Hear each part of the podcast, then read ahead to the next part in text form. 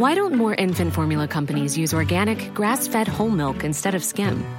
Why don't more infant formula companies use the latest breast milk science? Why don't more infant formula companies run their own clinical trials? Why don't more infant formula companies use more of the proteins found in breast milk?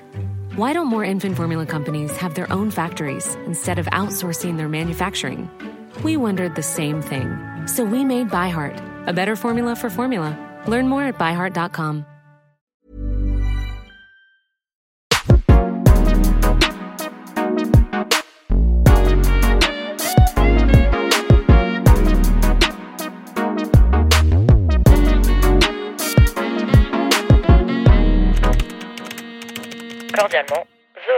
Hello tout le monde et bienvenue dans mon podcast. Comme vous le savez ici, je veux mettre en lumière des carrières, des métiers, des péripéties qui touchent de près ou de loin au monde du travail. Et aujourd'hui, je vais accueillir Jules qui avait un avenir tout tracé dans le sport de haut niveau et qui a vu sa vie prendre un tout autre tournant en l'espace de quelques secondes. Il a subi un lourd accident de la route, les médecins lui ont annoncé qu'il pourrait plus jamais marcher et donc qu'il allait devoir abandonner son rêve professionnel. Mais il s'est pas laissé abattre et il a su se réinventer, vous allez voir.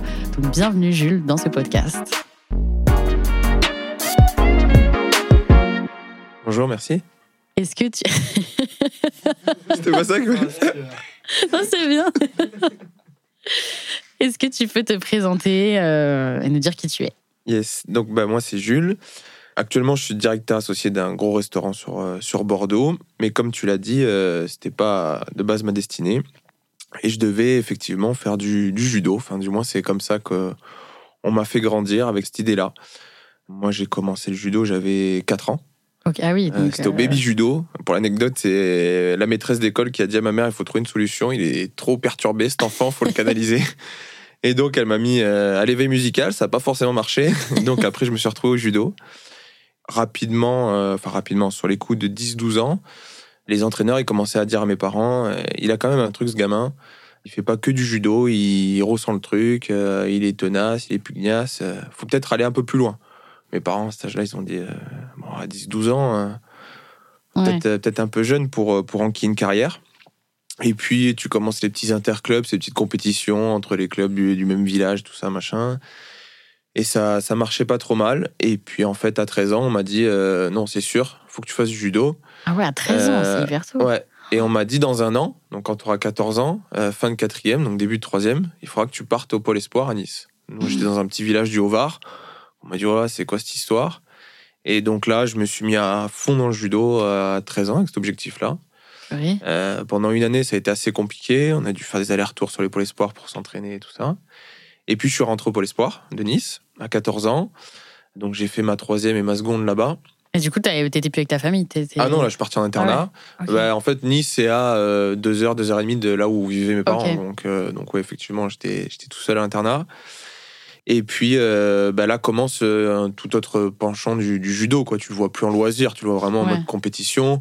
C'est là que t'as as réalisé que c'était vraiment. Ça pouvait ça. être ton métier plus tard. C'est ça. Bah, métier, non. Là, tu, tu le vis, quoi. Tu le vis et tu te dis pas, tiens, je vais, je vais gagner ma vie avec ça. Tu dis, euh, Ouais. je m'entraîne pour faire des médailles. Voilà. Et en fait, tu vas plus au judo pour euh, t'amuser. Mm. Tu vas au judo pour gagner une médaille le week-end d'après, dans six mois, avec des échéances, avec les championnats de France, avec l'objectif de rentrer en équipe de France et de passer le step d'après qui était le pôle France. Il faut savoir que des pôles sport, il y en a 22 en France, des pôles France, il y en a 4. Donc la sélection, c'est c'est pas la même. Ok. Et puis, ça se passe plutôt bien. Je commence à faire des belles médailles. Et donc, je passe le step d'après, qui est le Pôle France. Donc là, de Nice, je pars à Marseille, toujours en internat. Donc là, tu fais ta première et ta terminale euh, à Marseille, au judo. Plus au judo qu'on dit sport-études, mais euh, pour mon cas, c'était plus sport qu'études. Parce que bah, quand t'es gamin, tu te dis, bon, bah vas-y, moi, il n'y a que ça qui compte. Ouais. Euh, les études, on verra bien. Ouais, c'était ta passion, en vrai. Ah, tu ne vis que pour ça. Mm. Tu te lèves le matin euh, à 5h du matin, tu fais ton premier entraînement. À 7h30, tu vas à l'internat manger. Puis à 8h30, tu es en cours avec tout le monde. Mais des gens lambda aussi, quoi. Donc eux, ils viennent de se lever, euh, tranquille. Ouais. Et puis à 13h, tu vas te réentraîner. Et à 15h, tu reprends les cours. Alors souvent, quand c'était l'histoire géo l'après-midi, je peux te dire que j'ai pas suivi beaucoup les cours. Il y a pas eu trop d'histoire géo. Voilà. Et puis à 19h, tu renquilles sur un entraînement. Ça, c'est le rythme du Ah, y Pôle France. Trois entraînements par jour. Ouais, ça, c'est le rythme du Pôle France du lundi au jeudi. Ah purée. Voilà. Le vendredi, retour au club, t'as ton entraînement de club, là, c'est plus chill. Et puis après, généralement, quasiment un week-end sur deux, t'es en déplacement. T'arrivais quand même à sortir avec tes potes et tout, avoir une vie perso à côté ou? Bah, en fait, euh, tes potes, c'est le judo, ta vie perso, c'est le judo. Tu n'as que ça. C'est-à-dire que moi, euh, tant que j'ai fait du judo, je connaissais que ça. Et je, moi, ça n'existait pas le côté, euh, tiens, on va au bar, euh, Mm. on, va, on va au ciné, comme tous les jeunes font aujourd'hui, ou se dire, bah tiens, on va boire une bière sur en terrasse ou des choses comme ça. Ouais. Ça, ça, ça, ça n'existait pas quoi pour moi. Ouais, vu que ça- t'as commencé hyper jeune, t'as connu que ça, quoi. T'es conditionné, voilà, exactement. Et puis en plus, c'est un sport à catégorie de poids. Donc, euh, ce qui dit sport à catégorie de poids dit régime. Ah Donc, ça veut dire ouais. restriction alimentaire. Donc, euh, dès, le, dès le plus jeune âge, hein, Ah ouais, dès les 13 ans, 14 ans, 14. euh, ouais, dès 14 ans, t'as des pesées le matin avant les compétitions. Pas tout. euh, ah ouais, non, c'est, dur. Alors après, effectivement, t'as des clubs et des entraîneurs qui, qui t'incitent plus ou moins à faire du, des régimes. C'est pas très bon pour euh, quand t'es jeune, quand t'es Bah en pleine ouais. croissance. Mais euh, plus tu montes, plus t'as besoin de correspondre à, à une catégorie de poids. Puis on te parle d'objectifs. Puis quand tu rentres au Pôle France, tu rentres pour une catégorie de poids. Moi, en l'occurrence, j'étais rentré en moins de 66, mais après, je faisais tellement de régime que bah, j'ai dû basculer en moins de 73. Ouais, parce que si tu changes, t'es pas viré du truc, tu Non. changes de. Mais par contre, euh, j'étais numéro 1 en moins de 66, j'arrive en moins de 73, euh, je suis numéro 3. Ah oui, d'accord, faut ok. refaire ta place en moins de 73 et c'est reparti pour, euh, pour un tour. quoi. Purée. Et t'as un moment où, dans ces années-là, qui t'a marqué et dans, dans ta carrière? Ouais, les, les premières sorties à l'international, c'est fou. T'es allé où, genre? C'est fou parce que bah, tu fais l'Allemagne, tu fais euh, l'Italie, l'Espagne, beaucoup les pays qui, qui sont autour. Voilà, tu fais l'Autriche, il y a des gros tours en Autriche. euh, voilà, c'est Mm. c'est assez sympa.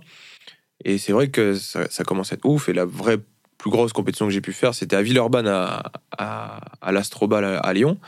Et là, c'était une World Cup. Donc là, en fait, tu prends des mecs, euh, ils sont champions du monde, ils sont. Et donc là, ils- j'étais junior 1 en plus, parce que c'est par catégorie d'âge aussi. Ok. J'étais junior 1, donc tu peux combattre jusqu'à des mecs qui sont junior 3, donc 3 ans à cet âge-là, ça va vite. Ah oui, donc trois ans de plus. Ouais, euh, une grosse évolution physique, Ouais. et c'est clairement différent. Donc quand tu rencontres des mecs qui sont euh, un russe qui est champion du monde, euh, qui a 3 ans de plus que toi, Ah, et tu arrives dans une salle, l'Astrobal, je sais pas si tu connais, c'est là où ils font du basket. Ok. Donc c'était euh, des milliers de spectateurs. euh, en plus en France, donc quand tu es dans la chambre d'appel, la chambre d'appel, c'est là où tu es avec ton coach juste derrière. Tu as ton adversaire qui est devant ou derrière, en fonction de qui a été appelé en premier, en fonction du tableau. Et tu attends de rentrer dans cette salle-là.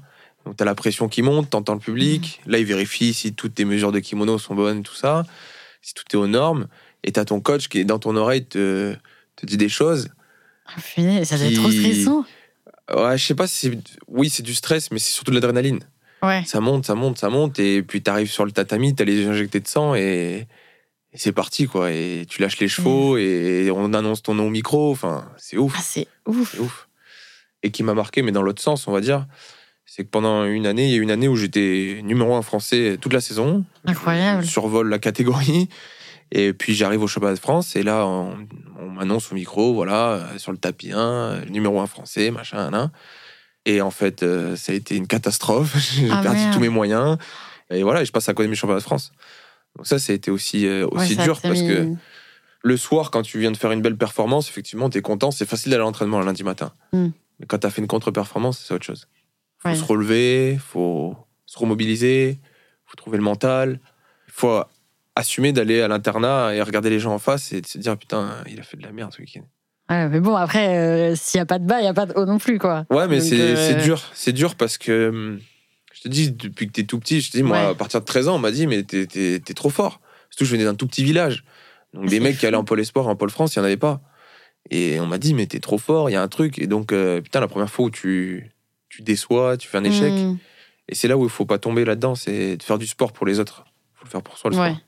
Mais ça, c'est pas facile. Ah oui, tu m'étonnes. Et du coup, tu t'imaginais pas ta vie autrement que qu'en étant judoka? Est-ce que quand tu pensais au futur, tu avais un, une idée en tête ou juste tu étais vraiment en mode euh, là, je suis focus maintenant et voilà? Ben, à partir du moment où je suis rentré au Pôle France, je me suis dit, ça va être toute ta vie. Mm. Je me suis dit, ok, là, la prochaine étape, c'est l'INSEP. La prochaine étape, c'est Paris, du coup. Ok. Euh, la prochaine étape, c'est de signer un gros club, c'est d'aller chercher un contrat. Alors après, euh, attention, dit comme ça, on a l'impression que c'est les États-Unis, mais dans le judo, il n'y a pas d'argent, donc euh, c'est pas des contrats comme les footballeurs. Donc c'est vraiment, ça reste la passion, quoi. Mm. donc tu te dis, bon, on verra comment on vivra, et puis voilà.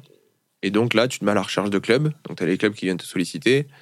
Voilà, on veut te faire signer pour tant d'années, voilà ce qu'on te, ce qu'on te propose. Et puis moi, j'ai signé dans un club euh, qui était le quatrième club français à l'époque, Ok. l'Olympique Judo Nice, qui avait une succursale sur Paris, bien sûr, et euh, qui était en partenariat avec une école de commerce. Ça, ça Ok. tenait à cœur à mon père, parce qu'il me disait, euh, moi, je veux bien que tu fasses du sport de haut niveau, mais on sait jamais ce qui peut arriver. Ouais. Fais des études. Ok. Parce que là, jusqu'ici, tu avais continué, tu avais eu ton bac et tout après? Ouais, alors oui, j'ai eu mon bac, mais euh, parce que j'étais sportif de niveau, hein, sinon. Ok. Ouais, c'est... En fait, c'est bizarre parce que t'es pas très bon à l'école. Enfin, t'es pas très bon à l'école. Moi, j'ai eu la chance de toujours m'en sortir. Mm.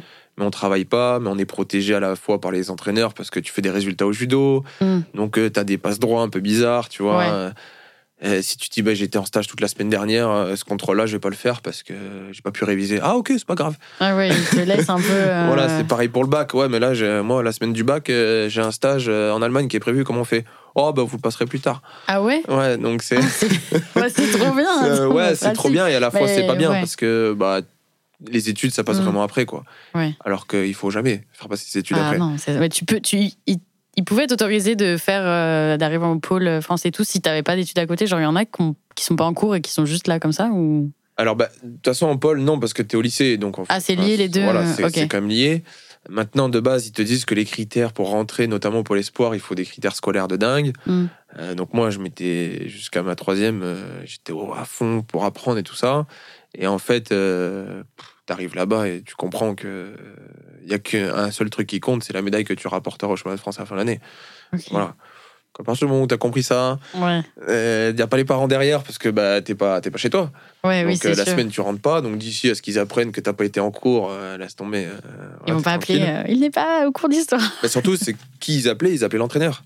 Ah ouais, en fait, c'est l'entraîneur qui te prend. Donc au pire, l'entraîneur, le soir, euh, il te faisait faire des exercices et tout en plus. Il te prenait dans les combats au sol un peu, un peu chaud. Et moi, j'adorais ça, donc euh, ça m'allait. Donc euh, voilà, quand il est arrivé, quand j'arrivais, t'as pas été en cours d'histoire, tu feras euh, 10 montées de corde à la fin du, du- de l'entraînement. C'était ok, avec plaisir. donc, donc forcément, ça change ta vision de- des études. Mais quoi qu'il en soit, voilà, mon père m'avait dit, tu montes à Paris, il y a pas de souci, mais il faut que tu fasses des études. Donc je suis parti euh, à Paris avec euh, cette école de commerce en tête, en backup, Mhm. mais avec effectivement l'ambition de, de faire du, du judo ma, ma vie. J'avais donc signé un contrat avec ce club-là. Euh, C'était un contrat sur, sur 4 ans au départ. Enfin, sur 2 puis 4, pardon, donc ça fait 6, parce que tu sais, c'est par année olympique. Ok, Voilà. Oui. Et donc, ouais, c'était parti pour ça, quoi, de base. ok. Et qu'est-ce qui s'est passé du coup quand t'es monté sur Paris? Qu'est-ce qui. Bah, je suis monté sur Paris, j'ai découvert déjà un autre monde, parce que moi, quand je viens du mon petit village de Varrois, euh, quand on parle de Paris, c'est Ouais. enfin, c'est la capitale, quoi. C'est ça, la Tour Eiffel, Ouais, euh, de Triomphe et tout, quoi. C'est gros, quoi. Et donc, bah, tu prends ton appartement, tu Mm. prends tout ça. Donc, à 18 ans, tu es tout seul à Paris, dans ton studio, avec ton scooter. Tu dois aller à l'entraînement, tu dois aller à l'école. Enfin, voilà. Donc, je, franchement, j'ai adoré les, les- malheureusement, quelques mois que j'ai vécu comme Mm. ça. Euh, voilà, là, je découvre un monde encore différent du sport de niveau. J'avais encore passé une étape où là, j'allais m'entraîner à l'Institut national du judo. J'avais un, un coach mental. On n'était que quatre. Enfin, le coach mental s'occupait que de quatre euh, athlètes. Pareil pour le coach physique. Donc c'était vraiment très personnalisé. Tu avais un coach technique également. Ah ouais, donc c'était vraiment être, euh, pointu. Et là, je m'étais dit, effectivement, tu vas passer un vrai cap. Quoi. Bah oui. c'est parti pour, pour ce pourquoi tu, tu te bats depuis 4 ans maintenant. Et, et c'est le feu. quoi. Et puis un, le 14 novembre 2014, j'oublierai jamais, je pense. Il était midi, midi, midi 10 à peu près. Je pars donc de l'école de commerce, parce que l'école de commerce, ils aménageaient les cours. C'est en fait la licence, tu l'as passée en 4 ans Ok. pour pouvoir t'entraîner à Mm. côté. Et euh, je pars de cette école de commerce là. Je sais pas si tu connais un peu Paris, mais il y, a la- il y a la défense. Je passe sous le tunnel de Neuilly et là euh, il pleuvait et en fait euh, d'un coup je suis en train de rouler et je sens que je perds le contrôle de mon véhicule. Je perds le contrôle de mon scooter. Je commence à glisser sur les fesses et là en fait mon pied passe dans une roue de voiture. Et là non. c'est le c'est le début de d'un cauchemar de ouf. Là c'est c'est c'est hard parce que ouais j'essaye de donc il y a l'accident qui se passe, tu comprends rien, ça Ouais. va trop vite, ça glisse Et. T'as du bruit, euh, puis il y a les bouchons, il est midi à Paris, enfin, je sais pas si t'as déjà circulé Ouais, à midi à Paris, c'est chaud. Et- Et, euh, T'entends que ça klaxonne. euh, Enfin, c'est c'est des bruits Mm. sourds. Ça a été long pour toi ou rapide le moment où tu tombes et tout? Franchement, j'ai- pas trop de temporalité à ce moment-là, mais j'ai l'impression d'avoir glissé pendant trois jours. Ah ouais C'était un truc de fou. J'ai l'impression que ça s'arrêtait jamais, que j'allais jamais reprendre Mm. le contrôle de, de la situation. Et puis, de toute façon, je l'ai pas repris. Puisque euh, au moment où tout s'arrête, j'essaie de reprendre un peu mes esprits, je regarde autour de moi, moi je vois des voitures, puis dans un tunnel, donc le bruit il est vraiment sourd. Ah ouais. Tu vois, je suis dans le tunnel. noir un peu. Ouais, c'est ça, tu bah, as que la lumière jaune des, des éclairages Ah ouais. du tunnel. Et, euh, et là, j'essaie de me relever. Et en fait, je tombe.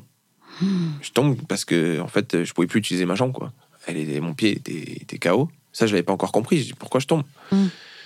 Donc, je me, j'essaie de me traîner parce qu'à un moment, tu as un espèce d'instinct de survie. Tu au milieu de la voie quand même. hein. Ils continuent à rouler les gens à côté. Ouais, euh, ouais. En fait, c'est une quatre voies. Et donc, tu vois que sur les deux premières voies, tout à droite, euh, les mecs, ils continuent comme si de rien n'était. ah, Et tu sens que le trafic, il est un peu perturbé, mais que tu gênes plus le trafic qu'autre chose, tu vois. Ah oui, ils ils avaient- klaxonnent, ils se déportent, euh, Ah, comme si t'étais euh, comme au feu rouge, c'est quand t'as- tu démarres pas, quoi. Oh. Donc j'essaie de me traîner vers. euh, tu sais, t'as des, des espèces de barrières en béton sur le côté. Ouais, le côté, ouais. J'essaie de me traîner vers là. Et puis là, je vois, il y a une voiture, puis des scouts qui s'arrêtent. Et là, les gens qui me disent qu'est-ce qui s'est passé et tout. J'en sais rien, j'ai trop mal aux pieds. Et en fait, il y a une aide-soignante qui débarque. Et là, elle essaie de me toucher les pieds. Je dis, ouais, je dis, non, non, faut, faut pas, faut pas, faut pas. Et je hurlais, je pleurais. Enfin, c'était assez, assez hard. Puis ils appellent les pompiers. Les pompiers, en vrai, quand j'ai lu le rapport, euh, ils mettent pas longtemps à arriver. Ils mettent moins de 15 minutes. Ok. Moi, j'avais l'impression qu'ils avaient mis euh, deux heures pour venir. Parce Ouais. que j'étais au sol, j'avais mal de dingue. Et puis surtout, tu sais que quand tu fais du sport de, de haut niveau et puis surtout un sport de combat, la douleur, c'est un truc euh, qui fait partie de ton quotidien. Hmm, ouais, tu connais. Le- euh, des blessures, puis même le- la douleur physique. Enfin, le judo, c'est un sport de combat, t'as mal. Mais là, je ne pouvais pas la surmonter. C'était horrible. Ça me prenait tout le corps. Ouais, donc tu disais là, il y a plus que juste euh, un petit accident. Quoi. Ouais, là, pas- je me disais, il y a un truc grave quand même. Et les pompiers arrivent, donc pour premier diagnostic, tout ça, machin. Et quand ils arrivent, ils, bah forcément, ils sécurisent le truc et puis ils me disent, eh, bon, on va regarder. Je dis, ok. Et en fait, j'avais des bottes de moto. Donc, ils montaient à mi-mollet. Ok. Et tu sais, c'est scratché et puis après, il y a une fermeture éclair. Donc, ils enlèvent le scratch. Déjà, je douille. Hmm. Et puis là, quand ils, ils commencent à vouloir enlever la, la fermeture éclair, je hurle, je leur dis non, non, faut arrêter, faut arrêter, faut arrêter. Et puis ils essayent de retirer la botte. Et là, j'ai cru qu'ils allaient mais arracher mon pied. Oh mon dieu. Et là, je dis stop, stop. Il me dit monsieur, ça va aller. Je dis non, ça- c'est pas possible, ça va pas aller. Je dis c'est pas possible. Mm. Donc ils prennent la décision de couper la botte. Ok. C'est une botte de moto en plus, donc ils ont bien, bien galéré. Après, je pense qu'ils ont des ciseaux exprès. enfin, voilà. Et là, euh, je me souviens, il y avait un, un jeune pompier euh, au niveau de ma tête, j'étais allongé. Il était trois au niveau de mon pied et il y en avait un au niveau de ma tête. Et il essayait de me parler et tout, mais je sentais que ça faisait pas longtemps qu'il était dans les pompiers. et quand ils, ils coupent la botte, ils enlèvent la botte, et là, je me relevais pour voir. Et là, je vois le jeune qui fait une tête de ouf et qui devient blanc et qui me dit Regardez pas. Oh purée. Bon, après, je saurais après parce que j'ai fait bah, des scanners et tout ça. Mais en fait, j'avais les doigts de pied au niveau de la malléole. Hmm. En fait, mon Oh pied, il avait complètement tourné dans la botte de moto. Et Oh donc, ça avait fait un, carnage, quoi. Ça avait fait un Oh, carnage. Et donc là, bah, ils mettent euh, dans la barquette avec un- une attelle gonflable, c'est pour pas que ça bouge. Ouais. Et ils décident d'aller euh, à Levallois-Perret, à l'hôpital. Et il y a beaucoup de pavés là-bas pour y aller. Ah, donc t'as Je bien. sentais chaque pavé dans mon pied. C'était Oh un truc de fou. Et en fait, euh, le mec, il me dit, euh, le pompier, il me dit non, on peut. on- Je lui dis, donnez-moi quelque chose pour, euh, pour soulager la douleur. Il me Mhm. dit non, on peut pas, on n'est pas médecin. Là, on a deux choix. C'est soit dans un quart d'heure, on est à l'hosto, soit le SAMU arrive dans 15 minutes et là, ils pourront vous soulager. Je dis, vas-y, on part. Ok. Et donc, on est parti. J'arrive à, à l'Institut franco-britannique à, à Levallois. Et là, bah, je me souviens, j'arrive, t'as une armée de médecins qui débarquent. J'ai cru que c'était. Enfin, j'étais en train de crever, alors Mhm. que bon, c'était entre guillemets juste un pied. Mais en réalité, j'apprendrai après aussi que le temps était compté à ce moment-là, Parce que j'avais un nerf qui avait été touché, donc euh, forcément. Ils fallait l'avaient aller vu ça, les pompiers Non, euh, Mais ils, ils avaient compris qu'il y avait, qu'il y avait un truc grave quand même. Ok. Et donc là, tu sais, ils te posent des questions, euh, quitter, euh, qu'est-ce qui se passe? Et moi, je je pouvais pas leur répondre, j'avais trop mal. C'est vraiment, ça me... Ah, est-ce que vous avez beaucoup mal? Ah, Bien sûr, j'ai mal. De 1 à 10, ils te font le truc, euh, Mm. l'échelle. J'ai j'ai mal à à 11, quoi. un truc de dingue. Ah ouais. Et euh, Et voilà, et puis euh, après, je me souviens, ça va hyper vite. En fait, je fais le scanner direct, j'étais sur le brancard. Il coupe mon jean euh, au niveau du. Sur le scanner, il coupe mon jean, il coupe toutes mes fringues, ils mettent à poil comme ça, à poil. et ils mettent une blouse. Et là, je pars au bloc.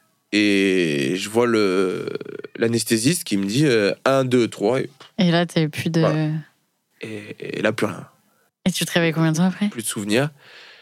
Alors je me réveille, euh, je sais pas combien de temps je me réveille après, mais l'opération a duré 5 heures. Ah ouais, punaise. Donc une anesthésie générale de 5 heures, euh, tu galères. Le premier souvenir que, dont je me souviens, c'est que je suis dans une espèce de, de hall avec plein de lits. Et j'essaie de me réveiller comme ça. Et puis il y a quelqu'un qui vient et qui me dit euh, Non, non, restez tranquille. Et pff, je repars. Ok. Et j'ai deux, trois fois ces images-là dans la tête. Et puis après, je me souviens vraiment, donc là, j'étais en salle de réveil, hein, Mm. en fait. Et je me souviens vraiment de, de- d'un moment où je me réveille dans une chambre, en fait. Et là, là, je prends tout dans la tronche, là. Ah ouais. Ouais, parce que je me réveille, je dis, waouh, je suis où? Je suis un peu dans le gaz encore. Je suis où? Tout est blanc. Et tu sais, la dernière vraie image que tu as en termes de conscience, t'es sur ton, ton scooter. Ouais, Donc, oui, bah oui. euh, parce qu'après, la douleur, elle, je pense qu'elle fait un truc chimique dans ton cerveau qui fait que tu réfléchis pas pareil. Mais tu devais rien comprendre. tu- Et là, je comprends rien. Je comprends rien. Et euh, je regarde un peu partout. Et en fait, t'as une espèce de table de chevet sur la droite du lit. Et là, je vois, tu sais, une feuille de cours, Mm. euh, une copie double. Et je vois un mot. Et en fait, c'était ma mère qui m'avait dit, euh, parce qu'elle était en région parisienne, ma mère. Ok. Et c'était ma mère qui me disait que, bah voilà, elle, elle- elle arriverait dès que dès qu'on la prévenait, que elle savait que j'étais là et tout ça, Mm. machin. Mais je le lis sans le lire. J'étais tellement dans le gaz. Puis je me rendors. Et puis je sais pas combien de temps après, y a un- on me réveille et là il y a un, un monsieur qui arrive dans la dans la chambre. Et tu sais, il vient, mais j'ai vraiment cette image-là. Il vient avec, euh, tu sais, comme dans Doctor House, là, ils ont les, les plaquettes. Ouais, les- la chemise, les plaquettes, ça. truc. Et euh, il arrive et euh, je me souviens. Et, et là, il me dit euh, voilà, on, on a fait une ostéosynthèse pendant 4h30, 5h. Machin. Il me parle de trucs, je comprends rien. Et il me dit euh, par contre, monsieur, euh, voilà, on va pas vous cacher, l'opération elle a été grave, l'accident est grave, l'opération est lourde. Il y a peut-être moyen que vous remarcherez plus, quoi, il me dit. Et là, je, je me mets à, à crier, à pleurer, et je lui dis non, mais vous dites n'importe quoi, c'est pas possible, en fait, t'as pas compris, je suis sportif de haut niveau, quoi. Ouais. C'est, j'ai pas mon pied, j'ai- plus de carrière, j'ai plus de vie, j'ai plus rien, je, je ne vis que pour ça. C'est mon outil de travail, quoi, en gros. Je lui. Bah oui, c'est ça. Et je lui dis, vas-y, euh, sors de la pièce euh, et allez chercher un médecin. Et là, le gars, il s'en va. Et puis, euh, et puis il y a un mec qui rentre dans la, dans la pièce, beaucoup plus sympa, avec Mm. une blouse blanche, machin, sans papier, sans rien. Et il arrive, il se pose à côté du lit. Et je suis le chirurgien qui, qui vous a opéré. Donc j'ai fait un, un puzzle en fait avec votre pied parce que quand vous êtes arrivé, votre pied il était en miettes complet. Donc j'ai dû tout ouvrir. J'ai quand même eu 37 points de suture sur la Ah, cheville, beaucoup. Ah oui. Et euh, j'ai dû tout ouvrir et j'ai tout reconstruit. Il dit voilà, par contre il y a des os, les morceaux étaient trop petits, j'ai pas pu les, les consolider. Mm. Et puis il y a un problème, c'est qu'il y a le nerf tibial, donc euh, le nerf qui passe derrière la malléole, au niveau du talon, on va dire, qui a été atteint. Il dit j'ai fait ce que je pouvais, mais honnêtement, euh, je sais pas si un jour vous remarcherez et si vous remarchez, dans quelles conditions. Et là, pff, prends une douche froide. Ouais. T'as compris, t'as assimilé direct ce qu'il disait ou t'avais l'impression d'avoir bloqué euh, Je pense que je comprenais sans vouloir le comprendre quand même. Mm. Je sais pas si tu vois ce que je veux dire. C'est-à-dire que tu l'entends, tu dis ouais, c'est c'est chaud, mais en réalité, euh, c'est pas possible. Ouais, oui, tu C'est- dis, c'est. c'est- Qu'est-ce qu'il me raconte, quoi Mm. Et là, je suis resté bloqué un petit moment sur le fait que je suis judoka, en fait, de quoi vous me parlez, Ouais. quoi. C'est là, il faut y aller, centre de rééducation, on y va. euh, Il y a les championnats de France, il y a les Europes à préparer, on y va, quoi. C'est c'est la saison, quoi, on y va. Oui. Et là, en fait, ils essaient de me faire comprendre et de me faire redescendre qu'effectivement, euh, judo, il faut que je fasse une croix dessus parce qu'il y a plus important à s'occuper, c'est récupérer la marche, Mm. potentiellement. Sauf que derrière, on me parle de, de prothèse. Là, tu commences à te mettre, donc tu as 18 ans et demi, et on te met un, un livre où il faut choisir ta type de prothèse. Ça fait bizarre. Bah oui. Ça fait vraiment froid dans le dos. Bah oui, tu m'étonnes. dingue. Puis c'est long l'hôpital à ce moment-là. Ouais, tu restes combien de temps à l'hôpital? 10 jours. Ah oui, donc quand même. euh, 10 jours, en, dont 5 en. Alors, c'est pas les soins intensifs parce que niveau Oui. organes vitaux, ça allait, mais c'est des services euh, où tu es ultra surveillé.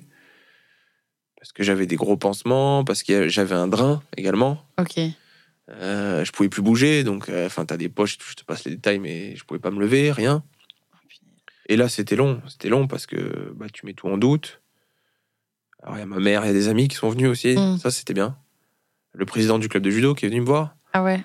Oh. Tout ça, c'était bien, mais à ce moment-là, je m'en foutais de tout. Ouais. Je me disais, mais ma vie, elle est, elle est en l'air. Elle est en l'air, ma vie. Puis je faisais des examens tous les jours, c'était long.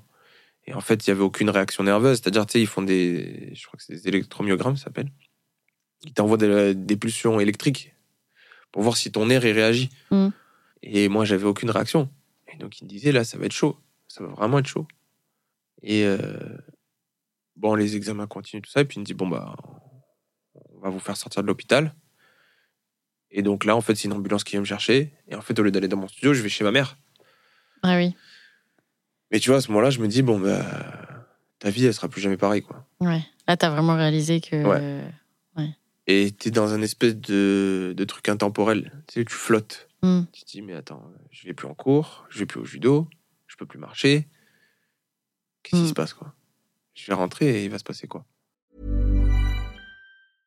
Hiring for your small business? If you're not looking for professionals on LinkedIn, you're looking in the wrong place. That's like looking for your car keys in a fish tank. LinkedIn helps you hire professionals you can't find anywhere else, even those who aren't actively searching for a new job but might be open to the perfect role. In a given month, over 70% of LinkedIn users don't even visit other leading job sites. So start looking in the right place. With LinkedIn, you can hire professionals like a professional. Post your free job on linkedin.com/people slash people today. Et puis, bah, t'enchaînes les rendez-vous. Et là, on voit que le nerf, il réagit toujours pas au bout de plusieurs semaines. Et là, on me dit, il va falloir que tu ailles voir ce spécialiste-là, parce qu'il y a que lui qui pourra opérer le nerf. En gros, les opérations du nerf dont j'avais besoin, en fait, on pensait que le nerf était sectionné. Ok. Et donc, si le nerf était sectionné, il y a des chirurgies réparatrices euh, des nerfs qui existent, mais ils sont, je crois, euh, à peu près 4 en France à pouvoir le faire. Ok. C'est chaud. Mm. Et donc, ce gars-là. Et, euh, et donc, je vais le voir, et effectivement, il me dit, ouais, il va falloir faire un truc. Il dit, après, je garantis pas que ça marche. Il dit, je le fais. Maintenant, après, les terminaisons nerveuses, c'est soit, nous, on va les reconnecter entre elles, Mm. mais il faut que ça repasse dedans, quoi. Oui, après, c'est Voilà. ton corps. quoi. Exactement. Et, euh, et puis, euh, on fait les examens, on commence à préparer l'opération. Et ce qui est fou, c'est que j'ai un rendez-vous le 24 décembre, truc improbable, avec lui. Ok. Et la souffrance de la main, il est vers Trocadéro. Mm. Et, euh, et le mec, il me dit euh, il y a un truc bizarre sur l'électromyogramme. C'est-à-dire, il dit bah, j'ai du résultat. Mm. Alors qu'on était à zéro depuis le début. Et là, il me dit euh, on en refait un. On en refait un encore plus poussé. Et là, effectivement, en fait, il y a de l'électricité qui passe. Ah, punaise, trop bien. Et donc, le, le- il me dit, bah, en fait, non, c'est bon, on, annule l'opération, je vous revois plus, faut laisser le temps. Maintenant, pendant quatre mois, vous êtes en fauteuil. Ah, mais toi, c'était quand même une bonne nouvelle Et là, pour toi. c'était un truc de fou. Bah je me ouais. suis dit, mais c'est bon, c'est reparti, en fait. J'ai et j'ai recommencé un peu à y croire, tu vois. Hum, ça t'a redonné de l'espoir. Puis après, il y a eu les fêtes. Donc là, les fêtes, un peu tout s'arrête. Et en janvier, bah, je suis rentré au centre de rééducation. Ok. Et c'était quoi là-bas ton quotidien? Et là, le centre de rééducation, ça dure six mois. Et là, bah, le matin, l'ambulance, elle vient te chercher. T'arrives, ils te font des. Tu sais, au début, en fait, ils, ils remettent un peu les os en place, Mhm. le kiné. Tu vois, c'est des kinés. Ils remettent les os en place. Puis après, tu fais des exercices pour stimuler. Pour, euh, voilà. En fait, au début, ça a duré. Pendant quatre mois, j'étais allongé et c'est eux qui faisaient. Moi, je pouvais rien Ah ouais faire. Je pouvais pas me lever, je pouvais pas prendre appui sur mes jambes, je pouvais rien faire. Donc vraiment, c'était ça le truc. Et puis au bout de quatre mois, en fait, euh, là, tu commences à faire des exercices, donc dans les piscines, dans les machins, où là, tu commences à te lever et tout ça. Mais quand je suis rentré au centre de rééducation, l'objectif, c'était pas de remarcher. hein. Moi, quand j'ai vu le médecin euh, à l'entrée du centre de rééducation, il m'a dit euh, honnêtement, monsieur, je sais même pas si vous remarcherez. On va juste faire en sorte que vous retrouvez des sensations, des machins, des trucs, mais euh, si vous remarchez, de toute façon, ce sera avec boiterie. Hmm. Je dis non, non, t'as pas compris. Moi, quand je ressortirai de ce centre de rééducation-là, je remarcherai comme avant. Et même, je, cou- je, je veux courir. Et en fait, c'est tout au long, j'avais ça en tête. Mon kiné, c'était un, vraiment un, un bon. Et on a fait en sorte que j'arrive à remarcher, quoi. Et on a réussi. Au bout de combien de temps?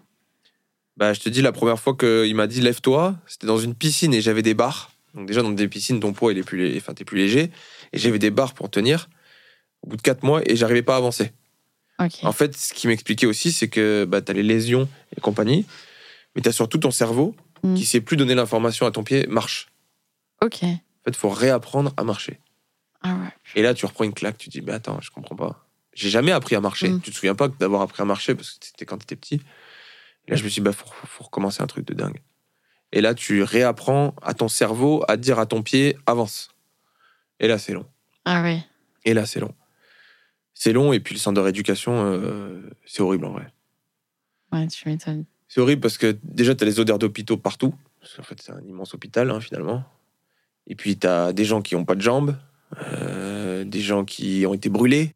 Il y, avait les, il y avait le bâtiment des grands brûlés juste en face de là où je mangeais. Et tu vois des gens momifiés sortir et tout. Enfin, c'est. Ouais, tu. Franchement, c'est chaud. Tu vois des trucs Ah que ouais, je pensais jamais voir. ouais, c'est ça. Un jour, je discute euh, à la muscu, parce qu'on faisait de la muscu et tout ça. Moi, effectivement, je faisais que de la muscu des, des jambes, parce que du coup, j'avais une jambe toute fine. Ah mais oui, j'avoue. Ah, les muscles étaient atrophiés et tout. J'avais une jambe, c'était un, c'était un mikado, quoi. et à la muscu, une fois, j'étais avec un mec, et un mec hyper nerveux et tout ça. Et lui, il faisait euh, du développé couché. Et il pouvait parler à personne. Et un jour, je sais pas, il doit charger trop sa barre ou je sais pas quoi. Et il se retrouve coincé comme ça. Et il m'appelle. Et donc, je l'aide. Et euh, c'est assez cocasse quand, quand t'as un mec qui arrive pas à marcher et un autre euh, qui malheureusement est amputé d'une jambe, euh, qui est bloqué, euh, qui cède pour essayer de sortir le truc. C'est assez marrant. Et là, on discute, du coup, on va manger ensemble. Et puis, il me raconte, en fait, c'est un, un ancien pompier. Il était en bagnole, euh, il était en voiture avec sa femme. Et en fait, il y a un motard qui est arrivé beaucoup trop vite, qui a été alcoolisé, qui a coupé le virage, qui est rentré dans sa voiture. Et lui, il, s'est réveillé. Enfin, quand il a repris ses esprits, il avait la roue avant de la moto au niveau de son épaule. Donc, il est vraiment rentré dans la voiture. Sa femme était morte sur le coup et lui, il a perdu l'usage de ses jambes. Oh, putain. Et en fait, tu réalises des trucs, tu te dis, waouh, c'est dingue. Et moi, je me disais, mais attends, tu pleurais parce que tu, tu voulais plus faire du judo, tu pouvais plus faire du judo et tout. Mais lui, il a vraiment tout perdu. Mm. Tu réalises la chance que tu as quand même à ce moment-là. Ouais, tu t'es dit quand même. euh, Tu dis, en ça- vrai, c'est rien. tu relativises un peu quand même. Exactement. D'un truc, tu disais, mais ma vie, elle est, fou- elle est finie.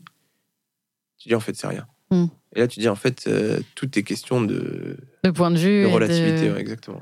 Et Du coup, tu as passé six mois en tout, ça a tout changé chez toi, ta manière de voir les choses. De...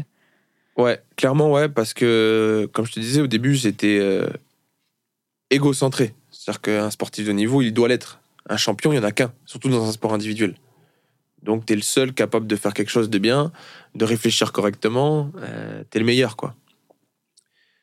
Et en fait, quand tu arrives là, tu te dis, mais qui que tu sois, parce que j'ai rencontré ce pompier, une caissière qui avait une sciatique tellement grosse qu'elle pouvait même plus porter son enfant et tout, un chef d'entreprise qui était tombé de, de sa haie avec son groupe et qui avait perdu un doigt, tu vois, et qui a pas mal d'argent. Donc tu te dis, en fait, qui que tu sois, ou Mm. un champion de judo, on se retrouve tous ici, à galérer, à manger la même chose le midi, à souffrir, à être triste, à être heureux en même temps, pour les mêmes choses. Une petite avancée qui, dans le quotidien, t'aurait pas eu rien du tout, bah, aujourd'hui, t'en es super content.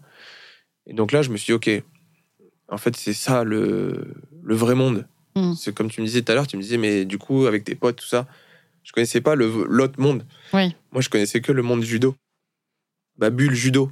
Et là, en fait, ma bulle judo, elle avait été percée et je découvre autre chose. Et ouais, ça a tout changé ma manière de, de voir les choses, de voir la vie, de voir euh, les, les autres aussi.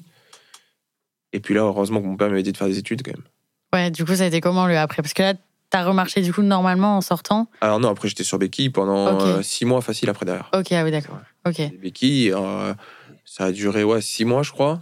Et comment, quand les médecins ils ont vu que t'avais réussi à marcher alors que le mec il t'avait dit euh, non, vous réussirez jamais et tout Alors Comment ils ont réagi? Ils étaient choqués? Le médecin du kiné, enfin du centre, j'ai jamais voulu lui reparler parce qu'on Ah s'était ouais. embrouillé, donc euh, c'était fini. Par contre, mon, chi- mon chirurgien, euh, il était choqué. Ah ouais, tu. Et en fait, on a carrément fait un. J'ai été un, un cas d'étude. Il a été, il a été le présenter en- dans des séminaires et tout ça parce qu'en réalité, bon, c'est un peu technique, mais j'avais le talus et la malléole, c'est deux os. Donc la malléole, on la connaît, c'est la boule qui est sur la cheville. Mhm. Mais le talus, en fait, c'est une espèce de feuille qui est entre le- la jambe et, la- et le pied. Et les accidents du talus, quand ça arrive, généralement chez les sportifs, genre football et tout ça, il y a une boiterie forcément. Dans 99% des cas, il y a une boiterie après la rééducation. Et ne serait-ce que d'avoir un accident du talus, c'est-à-dire moi j'avais le talus complètement émietté, c'est lui qui l'a pu reconstituer qu'à 60%. Donc il me manque du talus en plus. Le fait d'avoir réussi à reconstituer le talus, qu'il en manque, et que je marche sans boiter, ça, ça a été un cas clinique. C'est lié à ça, tu penses qu'il en manque, que du coup, tu boites pas? Bah, pas, non, et- parce qu'à un moment donné, on avait même parlé de faire une, euh, une greffe osseuse. Ok. Donc, euh, il voulait vraiment le reconstituer. Sauf que vu que ça se passe bien, il a dit écoute, je vais pas réouvrir. Ouais, reste. ça se passe bien. le mieux est l'ennemi du bien, tu vois. Ouais, donc, euh, c'est sûr. donc voilà. Et donc, non, ça a été un cas clinique. J'ai été beaucoup suivi. Pendant trois ans, j'avais des rendez-vous euh, réguliers, hein, quasiment. Alors, au début, c'était tous les. La première année, c'était tous les deux mois que je le voyais, avec des, des, des- des examens. Après, ça a été tous les quatre mois. Et pendant très longtemps, après, ça a été tous les six mois. Ok. Voilà. Donc, euh, une à deux fois par an, je voyais mon chirurgien. Et euh, il m'a même accompagné. Alors, accompagné oui et non, parce que j'avais une contre-indication médicale. Mais euh, j'avais préparé le marathon de Paris. Ok. Ah, Voilà. C'est fou. Alors que j'ai pas pu courir malheureusement à cause du Covid, Ouais. euh, parce qu'il a été annulé euh, un mois avant, comme le semi-marathon qui a été annulé la veille d'ailleurs. Euh, mais je l'ai préparé et, et dans mes entraînements, le semi-marathon, je le, je le courais en, en 1h45, quoi. 1h40. C'est fou. Je courais vite en plus. Mais qu'est-ce que. Comment les, enfin, les médecins, ils expliquent ça le, enfin, Même toi, pour- pour- qu'est-ce Bah. qui t'a motivé? Comment est-ce que ton corps a repris comme ça euh, la force, quoi? Le chirurgien, il me dit euh, c'est parce que j'ai été très bon, forcément. Et il a raison, en Bah réalité. Il a été très bon. Et puis je pense que déjà, il y a des, une composition chimique du- de mon corps qui fait Mm. que, bah, comme j'étais, entre guillemets, prédéfini pour faire du judo, je pense que j'avais des dispositions physiques qui ont fait que j'étais un peu plus fort Mm. sur certains aspects que d'autres euh, d'autres humains. Et puis, euh, et la détermination, clairement, le mental. Le mental de tu sais, on m'a toujours dit au judo, relève-toi, sois le meilleur. Mm. Bah, c'était ce que j'avais prévu de faire, quoi. Ouais, ça t'a forgé, en fait. Et je me suis dit, euh, non, mais moi, leur science, leur machin, je m'en fiche. Je veux y arriver. Et j'y arriverai. Et t'as t'as réussi. Et j'ai réussi. Et le premier gros exploit, ça, me, ça vient de me monter à la tête, là, comme ça. C'est qu'avec mon, mon meilleur ami, on, on décide de faire une rando. Et en fait, là, on fait une rando de, de ouf, qui était prévue sur trois jours. On l'a fait en deux jours. Euh, le premier jour, on fait, on fait un truc où on monte euh, 1500 mètres de dénivelé. Je sais pas si tu fais un peu de rando, mais c'est énorme. En, euh, en trois heures. Fou. On était des, des fous et je suis arrivé au sommet à quasiment 3000 mètres de dénivelé, de, de 3000 mètres d'altitude, les larmes aux yeux. Mm. Je suis bah en fait, euh, ils m'ont dit n'importe quoi. Je suis normal. Ouais, oui. Ouais. Et du coup, après, ça a été quoi? T'as- t'as- donc, Heureusement, t'avais les études. T'as- Ouais, alors bah, j'ai repris les études. Enfin, pendant le centre de rééducation, du coup, j'ai validé mon, mon année d'école de commerce quand même. Ok. Parce que ça me faisait du bien de faire autre chose aussi. Donc le soir, quand je rentrais, je le faisais. L'école m'a vachement accompagné là-dessus, heureusement d'ailleurs. Parce que du coup, j'ai dû passer d'un cursus sportif de niveau. Donc je te disais la licence en 4 Ouais. ans, mais du coup, cursus normal, les licences en 3 ans. J'ai fait ma deuxième année, ça s'est super bien passé. Et en fait, euh, je me suis plongé à fond dans les études. Et je me suis très vite ennuyé. Ah ouais? Genre, euh, ce que j'apprenais, ça me suffisait pas. Et du coup, bah, je, suis, euh, je suis parti faire, faire une fac d'économie. Je suis rentré à la. Sorbonne. Et puis, j'ai continué à faire ça. Et pareil, à un moment donné, je me suis ennuyé. et à côté, j'avais fait un peu de restauration. Un été, pour, pour une bêtise, j'avais été suspendu au, au judo. Et du coup, mon père m'a dit non, mais tu vas pas rester l'été à rien faire. J'avais fait de la restauration, tu sais, comme les jeunes. euh, Ouais, le job d'été Ouais, comme petit ça. job euh. d'été, j'avais 16 ans, comme ça, 16-17 ans. Et du coup, euh, je fais de la restauration pour gagner un peu ma vie et tout ça, parce que bah, du coup, bah, il n'y avait plus le judo, donc même si c'était un maigre salaire, c'était un salaire quand même. Mhm. Et je suis pris de passion. Et là, donc je suis serveur, et puis à la fin de la saison, on m'appelle et on me dit, euh, donc il y avait la rentrée en septembre pour la fac d'éco, et on m'appelle et on me dit, est-ce que tu veux prendre un poste de responsable, ça t'intéresse ou pas? Et là, j'ai tout claqué, j'ai dit, vas-y, j'y vais. Ah purée.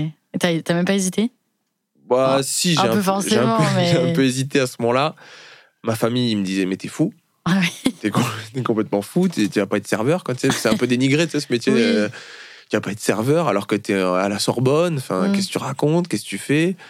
Euh, Mon père m'a négocié des stages de fou et tout, donc euh, il m'a dit, mais t'es dingue. Mm. Je dis, ouais, mais c'est ce que je veux faire. Et donc, euh, je l'ai fait. Et, ça, et c'est justement être serveur, c'est un métier où bah, tu marches beaucoup, c'est une- c'est quand même physique quoi. Ça t'a pas posé de problème, euh, sachant que t'as vu l'accident avant? Alors si, j'ai eu des douleurs aux pieds, mais surtout le, le- le- la plus grosse séquelle qu'il y ait eu, c'était euh, c'est mon rachis cervical. Alors c'est c'est un peu au niveau du cou, à l'arrière du cou, là Mhm. dans la nuque. En fait, il y a un os qui est complètement décalé et qui vient appuyer sur, euh, sur mon influx sanguin au, au niveau du, du- du cerveau. Et donc des fois, mon cerveau est mal irrigué, ce qui fait que j'ai des j'ai des migraines de dingue. Ok. Et quand je marche beaucoup, quand c'est des gros services, des gros machins, ça tire, le muscle il tire dessus et ça, ça me fait super mal à la tête. Ok, ouais, donc. Voilà. ouais, ouais. Donc il y a quelques séquelles, mais qui sont supportables Oui. et qui m'ont jamais empêché de faire mon métier. Quoi. Ok, donc là, tu te lances euh, là-dedans. des- Donc, t'es responsable, euh, c'est ça? En fait, ouais, il me file le, le poste de manager dans ce restaurant, le directeur. Et puis, euh, bah, je, fais mon, je fais mon petit truc. J'avance. Et puis, un autre, un autre de mes patrons qui vient me chercher, qui me dit Écoute, je t'ai vu bosser. Est-ce que ça t'intéresse de bosser pour moi? Je suis OK, mais moi, je suis bien ici et tout. Il me dit Bah, moi, ce que je te propose, c'est de prendre la direction adjointe de mon restaurant. Donc là, je dis Ah ouais, quand même, euh, stylé. Et donc, euh, bah, j'ai fait un an en tant que manager dans le, dans le premier restaurant. Et donc, je vais, je vais là-bas. Et j'arrive là-bas. Et alors, signe du destin ou pas, j'en sais rien. Mais euh, au bout de neuf jours où je suis arrivé, le directeur se fait embarquer pour euh, trafic de stupes. Ah, purée. Mais truc de fou, hein, Ah ouais. la bague qui débarque au resto, il l'embarque, perquise, Oh euh, perquise dans le restaurant. Oh, C'était assez, chaud. Et du coup, bah, je me retrouve là. Et bah, je prends les rênes plus ou moins du resto, parce que Bah, j'étais depuis quoi. neuf jours, mais du coup, j'ai travaillé d'arrache-pied. Et ils ont fini par me filer du coup la direction du restaurant, puisque bah, il n'y avait plus de directeur et que je tenais la route. Ah, purée, trop bien. Et, euh, et donc voilà, et donc euh, je fais mes preuves là-bas. Et en fait, ce patron en avait plusieurs, dont une sa plus grosse affaire. Et en fait, son directeur historique ouvrait sa propre affaire. Et donc, il m'a dit Est-ce que ça t'intéresse de prendre la direction de, de ma plus grosse affaire? Incroyable. Il t'a dit oui. Ah bah je, je suis un peu opportuniste. Ah, et, euh, dit non, j'aime bien. voilà. euh, et puis à ce moment-là, je me disais, bah, en fait, euh, c'est trop bien parce que, tu sais, il y avait ce côté aussi un peu revanchard sur ma famille qui avait un peu décrié le fait que je quitte la fac Mm. pour faire de la restauration. J'allais leur dire, bah, tu vois, j'ai bien fait en vrai. Ouais, Donc, euh, ah, j'aurais même pas eu mon master que je suis déjà directeur d'une affaire. ouais c'est ça. Ouais, ça allait vite en vrai. Ouais, Euh, ça allait très vite. Ça s'est fait en l'espace de, de trois ans, un truc comme ça. Donc, euh, ouais, non, ça allait vite. Après, je suis un bosseur de dingue. hein. Je veux Mm. dire, euh, tout ce que j'ai appris dans le judo, la pugnacité, le côté, vas-y, euh, travaille plus, plus que les autres, sois meilleur que les autres, je l'ai retranscrit dans la rééducation pour le pied, puis dans ma carrière après derrière. ouais, C'est fou. Ça t'a aussi. Ça t'a tout apporté en vrai aussi, En le fait, judo. ah, le judo, forgé, c'est- la composition de, de ce que je suis Mm. aujourd'hui, ouais, c'est clair. Et puis, euh, et puis avec ma femme, à un moment donné, on se dit, écoute, on a envie de quitter Paris. Où est-ce qu'on va? Et puis, euh, on visite des régions. Moi je, suis, moi, je suis du sud de la France de base, donc on se dit, bah tiens, on retourne dans le sud. Et en fait, on fait des week-ends à Bordeaux. On se dit, ouais, mais c'est trop bien Bordeaux. Et on va à Bordeaux. Et là, euh, bah, du coup, je postule pour ouvrir un restaurant, pour une marque de restaurant. Donc, j'ouvre un de leurs restaurants pour la succursale. Et au bout d'un an, il y a un franchisé de cette marque-là qui ouvre dans Bordeaux Centre, une énorme affaire, qui vient me chercher, qui me dit Est-ce que tu veux être mon directeur associé? On y va. Je dis Bah, carrément, vas-y, on fonce. Et là, du coup, je suis à la tête d'un restaurant avec 60 salariés. Euh, on fait euh, des chiffres de dingue, on fait plus de 1000 couverts par jour. Et c'est euh, c'est juste dingue d'en être arrivé là alors que c'était pas du tout prévu. Bah ouais, mais et t'as aussi tout fait tout seul quoi. Enfin, t'es- Ouais. c'est vraiment ton mental qui t'a mené partout. Et tu t'aurais pu rester tranquille dans les études et voilà. Et Ouais, au c'est ça. final, euh, même si tu fais plus du judo physiquement, euh, c'est toujours là dans ta tête et, et ça t'a vraiment donné la force mentale de- d'y arriver quoi. C'est ça. Et puis, euh, ce côté aussi, bah, tu te débrouilles. Ouais. Aujourd'hui, je suis plus. Enfin, moi, j'ai appris à porter des assiettes, quoi. Euh, Oui, oui, t'avais Là, aujourd'hui, je gère une entreprise de 60 salariés, quoi. Oui, c'est sûr. C'est. Voilà. Donc, j'ai j'ai tout appris aussi sur le tas. Et ce côté, ouais, faut, faut rien lâcher, c'est clairement le judo. C'est clairement le judo. Et puis aussi, ce côté. euh, j'ai réalisé des choses, c'est l'accident. Enfin, moi, cet accident, il a changé ma vie. Au départ, je pensais en drame, mais Mm. en réalité, c'est que du positif. Et s'il fallait le refaire, euh, je dis pas que je me foutrais en l'air, mais, euh, mais ouais, je referais le même parcours. Ouais, ça fait partie de toi, quoi. Ouais, c'est ça. C'est trop bien. Après le judo, j'ai essayé d'y revenir un petit peu. Ah ouais, t'as. Quand j'ai commencé à, à remarcher et je faisais de la restauration, j'ai dit, euh, je dis, bah tiens, je vais peut-être refaire un peu de judo et tout ça. Et puis euh, j'y suis allé dans des clubs un peu loisirs, tu vois, parce que je dis par contre, je refais du judo, mais tranquille. Et en fait, l'appel de la performance et de la compétition, c'était toujours trop fort.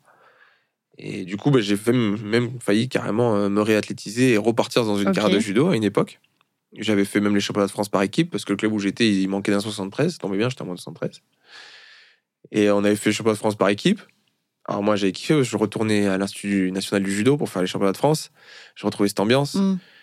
Bon, manque de peau euh, ce jour-là. Moi, je gagne mes combats, mais pas, pas, mes, pas mes copains d'équipe. Oh Donc, mince. du coup, on, on passe pas, euh, pas beaucoup de tours. Et, euh, et après, j'ai dit, mais en fait, non, je, je veux plus de cette vie-là. J'ai refait une compétition derrière. Il a fallu refaire un régime. Sauf que je travaillais à côté. Mm. J'ai dit, mais non, ça y est, c'est fini cette Ouais. vie-là. Si c'est arrivé, c'est pour une raison. Et... Et, et là, j'ai définitivement tourné le judo. Mais j'ai essayé d'y revenir. quand Bah même. oui, bah je pense que c'est normal aussi, quoi. Ouais. Ça fait Et- partie de toi, quoi. Et ce club-là, d'ailleurs, j'avais eu des rendez-vous avec euh, un coach. euh, On avait commencé à parler de contrat. On avait commencé, euh, comme on avait, on s'était vu, je me souviens, dans un restaurant, et on avait dit voilà, il y a, y a un truc à faire. On va te réathlétiser, on va t'accompagner. Puis je dis non, c'est bon, stop. Mm. Voilà. Donc euh, voilà, j'ai j'ai réussi à sur- surmonter cette épreuve-là grâce, euh, grâce au judo, en vrai.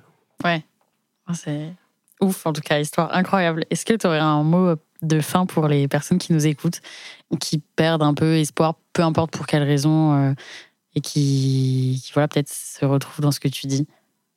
Moi, j'ai une phrase qu'il faut avoir en tête, je pense. C'est que le confort, c'est l'ennemi de la performance. J'avoue, j'avais jamais entendu cette phrase. Ouais, c'est un truc que j'ai dans la tête depuis Mm. que je suis, je suis gamin. Et c'est vrai. C'est que si tu sors pas de ta zone de confort, si tu n'essayes pas d'aller euh, au-delà de la difficulté, au-delà de la douleur, Mm. des fois la douleur, ça t'arrête, tu te dis non, j'ai mal, j'arrête. Alors après, il faut pas faire n'importe quoi non plus, hein, attention, mais, mais ce que je veux dire, c'est que si tu t'arrêtes à la moindre, euh, moindre petite euh, barrière, tu vas jamais où tu veux aller. Voilà. Et après, effectivement, il faut un objectif, mais si cet objectif il doit changer, bah c'est pas grave. Vas-y, change d'objectif, retrouve-en un et fonce. Parce qu'il y a que ça qui, qui t'entraîne dans la vie. C'est de sortir de ta zone de confort, d'aller chercher autre chose, d'être toujours à la recherche de, de quelque chose de nouveau et de meilleur. Alors moi, c'est surtout ça qui m'a qui m'a qui m'a propulsé vers, euh, vers là où j'en suis aujourd'hui. C'est de me dire, de toute façon, quoi qu'il se passe, qu'importe ce qui arrive, que je connaisse ou je connaisse pas, je vais réussir parce que je vais apprendre, je vais m'adapter et je vais trouver la solution. Voilà. Et aujourd'hui, euh, tu vas dans mon restaurant à Bordeaux, tu leur dis le confort est, ils te disent l'ennemi de la performance, Ah ouais tous. Tu l'as pas écrit sur les murs et tout Ok, non, bah, c'est un très beau message pour finir ce podcast, en tout cas. Euh, maintenant, je vais mettre ça en, en caption de mes photos Instagram. Je vais faire ça, le confort et l'ennemi de la performance. Mais ah, petite anecdote quand même, c'est qu'au Pôle Espoir, mon entraîneur, c'était un- il était Barjot, il criait sur les murs La douleur est un état d'esprit. Ok. Ça, c'est resté aussi. Mais c'est un peu plus, un peu plus dur, je trouve, Ouais. comme phrase. Mais il écrivait ça sur les murs, donc tu vois. Ah ouais, c'est drôle. Non, Ouais. bah, trop bien. Trop, trop cool. En tout cas, merci de nous avoir écoutés et d'avoir écouté Jules raconter son histoire. J'espère que ça vous aura plu et que ça vous aura inspiré. On sort un nouvel épisode de podcast toutes les semaines, donc à mardi prochain. Cordialement, Zoé.